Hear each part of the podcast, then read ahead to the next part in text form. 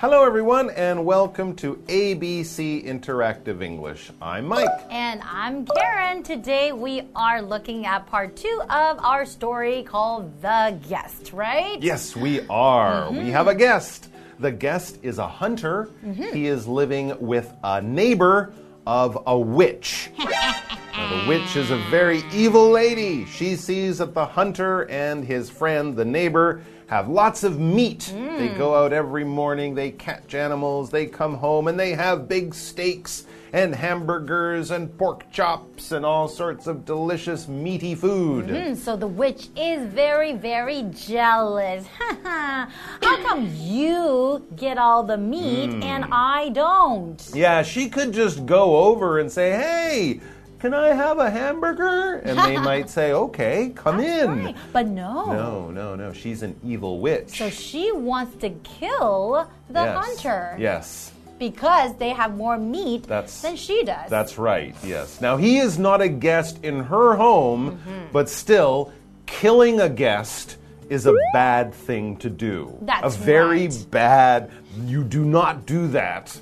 that is not what you do to your guests. Yeah, that's right. You're not being a good host if no. you killed your guest, right? That's right. But you can also be a good guest, mm -hmm. right? If you stay in someone's home or even if you go to their house to watch some movies or for a little party or something, there are ways to be a good guest and also ways to be a not so good guest, a bad guest. That's right. You could bring like a little gift when you visit someone's home mm. to show the appreciation. You want to say thank you for inviting you. So bring something small, you know, a drink or some snack to mm -hmm. share with them that is also being a good guest. That's true. And often when you are a guest, they say, Oh, come into my home. Make yourself at home. Uh -huh. Treat my home like your home. But don't quite treat their home like your home. If you walk around your home with no socks on or go to the bathroom with the door open.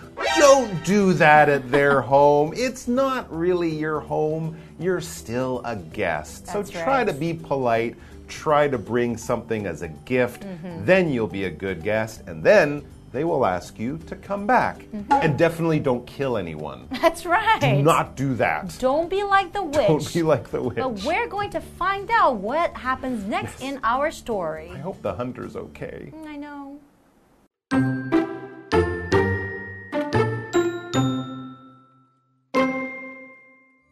After that, the witch told her grandson, Go invite our neighbor's guest over for supper. She added, Tell him I only desire to be polite, but don't tell him what I cooked.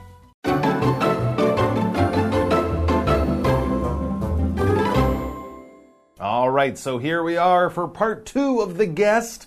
Yesterday, at the end of the story, the witch was doing an evil thing. She was trying to poison the guest, this hunter, with some poisonous soup. Mm -hmm. And is the hunter going to be killed? Well, we don't know yet. I hope not. well, I hope not. Yes. Okay, well, let's mm. read on and find out. Mm. After that, the witch told her grandson. Go invite our neighbor's guest over for supper. Mm. wow, that's right. yeah, exactly. she wouldn't say like, "Go invite our neighbor's guest over for supper." Right? She mm. would say it in yep. an evil way because she wants to kill neighbor's guest. So we have this vocabulary word here, supper, and that is a noun. So a supper is something that you would have maybe early or in the evening, like a light meal that you could have. So like breakfast, lunch, and then supper. And sometimes we would call it dinner as That's well. Right. Yeah, supper or dinner, probably the last big meal, 6, 7 p.m. after work, after school, and then you go to bed mm -hmm. a few mm-hmm. hours later. Anyways, so she said, invite him over for supper. And of course, she plans to give the hunter her poisonous soup. Ooh, this is not good. And that's mm. not the only thing she said to her grandson. We also read, she added, Tell him I only desire to be polite, but don't tell him what I cooked. Oh, she is a very evil and tricky witch. So the grandson knows about the poisonous, well, right? I'm pretty sure he does, yes. And hmm. so her plan is to just invite him over, pretend to be very kind and very nice, but don't tell him about the food, and certainly don't tell him about the poison. Hmm. She's kind of saying, Tell him I desire to be polite. That, mm-hmm. those were her words. And to desire, it's kind of like to want. Maybe to really want something, all right? But if there's something in your life, you don't have it, but you want it in a strong way, you could say you desire, all right? So that kind of thing is something that we might use for special things or things we've been hoping or wishing for for a long time. That's right. And she says, I desire to be polite. And to be polite, polite is an adjective. It means that to show kindness to others, saying thank you, excuse me, good morning, you greet people. These are different things that you can do to be polite. So she wants the hunter to think that she is polite. So she's asking, hey, you want to come over? I cooked a nice meal for you because I want to be polite, right? That's exactly right. And she also told her grandson, Don't tell him what I cooked. Don't tell him about the poisonous soup that I mm. made or prepared. To cook is a verb that we use when talking about things we do in the kitchen, things we do to make food ready to eat, and things that we do to make food ready to eat using heat or fire. You hmm. don't cook a sandwich. You don't cook a cup of tea. You make a sandwich or make a cup of tea. You cook a steak or you cook a chicken. You cook some spaghetti or noodles for your lunch or dinner, that type of thing. But yes, you're preparing food usually by warming it or heating it in some kind of way. Let's take a break and then we will be back to find out if he eats the poisonous soup. I hope he doesn't. I really hope not. Don't eat the soup. We'll see you soon.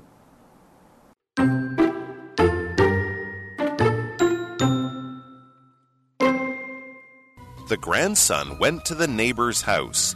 He told the guest, Sir, my grandma invites you to have supper with her. However, I can't tell you it's poisonous. So I didn't say anything. The grandson ended. The guest gave it some thought. Then he said, Tell your grandmother I will come.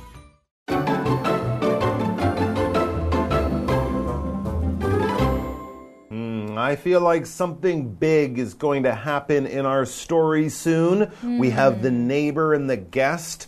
They're nice people. We have the old witch. She is not a nice person. And her grandson. We're not sure if he's good or bad, but he seems to be helping his grandmother, the witch, to poison the neighbor. or will he? I don't, don't know. Okay, well, let's find out. Yeah. The grandson went to the neighbor's oh, house, Oh, no. knocking on the door. Oh, no. Knock, knock. He told the guest, Sir, my grandma invites you to have supper with her.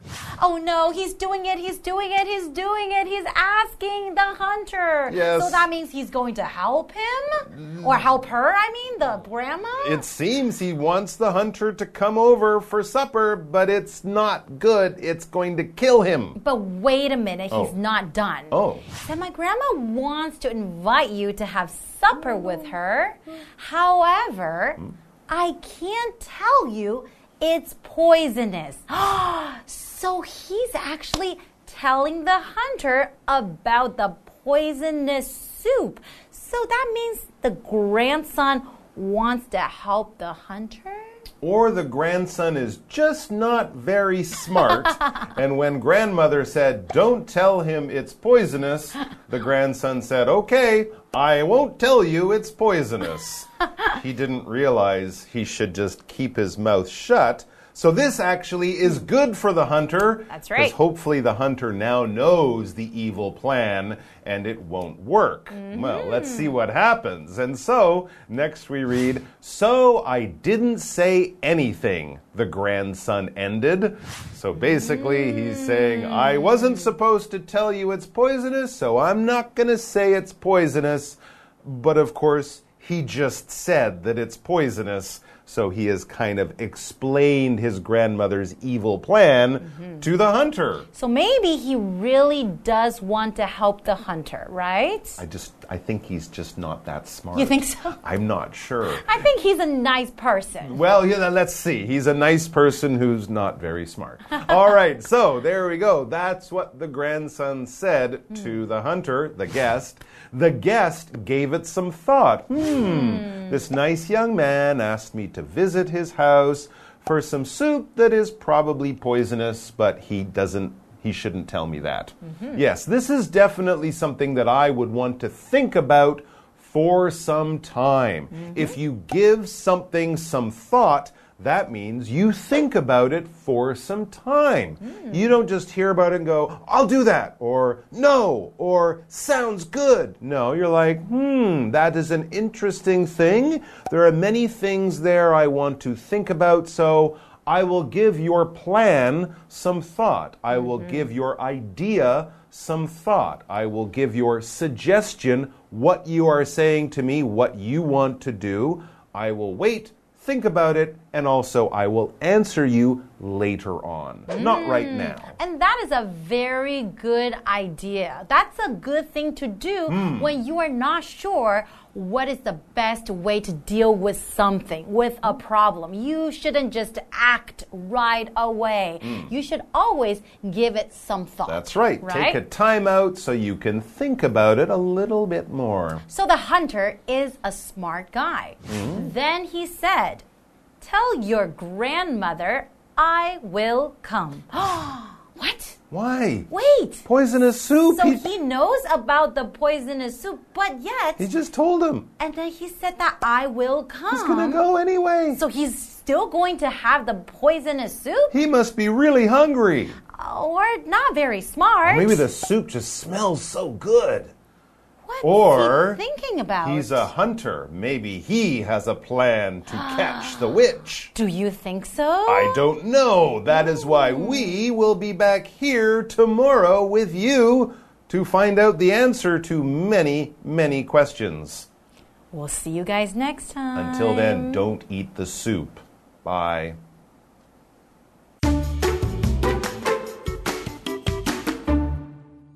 After that, the witch told her grandson, Go invite our neighbor's guest over for supper.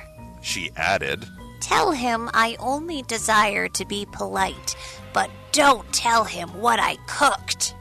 The grandson went to the neighbor's house. He told the guest, Sir, my grandma invites you to have supper with her. However, I can't tell you it's poisonous. So I didn't say anything The grandson ended. The guest gave it some thought. Then he said, Tell your grandmother I will come.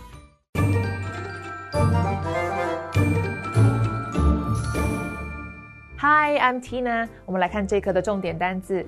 第一个，supper，supper 名词，晚餐。I had a burger for supper。我晚餐吃了一个汉堡。下一个单字，desire，desire 动词，希望、渴望。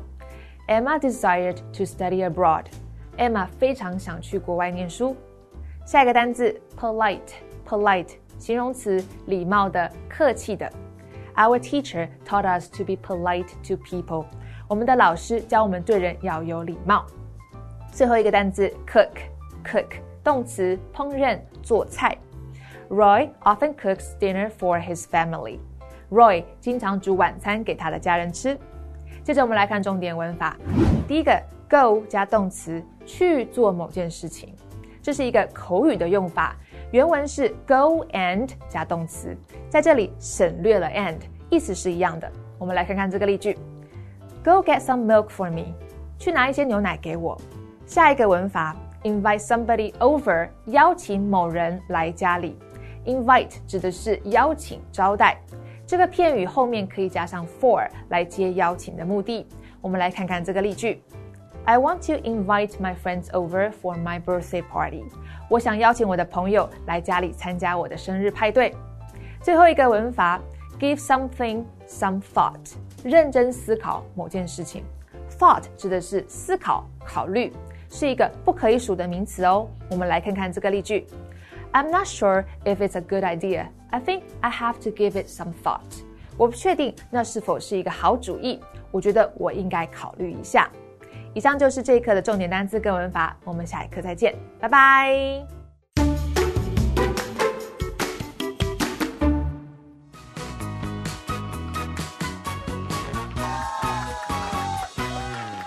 Hello, I'm Matt. Hi, I'm Kiki. Today we're playing Guess the Bear. We each have three cards with words or phrases on them and example sentences where the words or phrases are replaced with the word bear.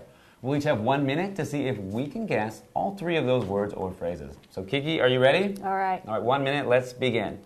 First one is an adjective. Nina is a, Nina is a bear and well behaved child. That topic isn't bear to discuss in public. Nina is a bear and well behaved child. Okay, and the second? That topic isn't bear to discuss in public. Good. Okay, let's try the next one. Okay. Next one's a noun, one word. I came home to find Bear cooking on the stove. We've had noodles for Bear three times this week. Dinner. No- another word for same thing. Another same meaning. Lunch. Food. All right, let's try the next one. There's a two word phrase. The boy bared all his friends bear for his birthday party. When we move in, I'm bearing everyone bear for a housewarming party. I think invite is in there That's the first one? Okay, invite. Can you read the sentence? The boy bared all his friends bear for his birthday party. Okay, so that one you got invite. It was invite over.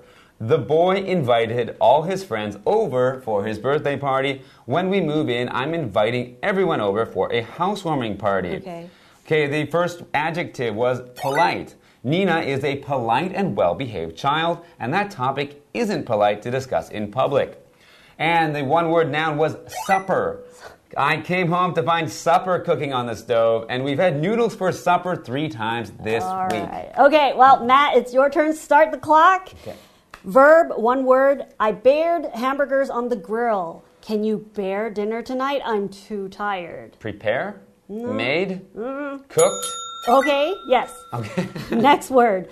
Verb, one word. She has no bear to ever get married. One of my biggest bears is to travel. Desire. Oh, very good. Okay, phrase, three words. I like your idea, but I'll have to bear it, bear, bear. What would you like to do today? Please bear it, bear, bear. I like your idea, but I'll have to bear it, bear, bear. What would you like to do today? Please bear it, bear, bear. I like your idea, but bear it, bear, bear. Um, but I'll have to think it over. I want to say, but that doesn't work. Um, think about it. No. Um, to. I'm out of time. Uh, okay. I, the phrase is give some thought. I like your idea, but I'll have to give it some thought. What would you like to do today? Please give it some thought. Give it some thought. Tough one. You're going to have to give it some thought why you got that wrong.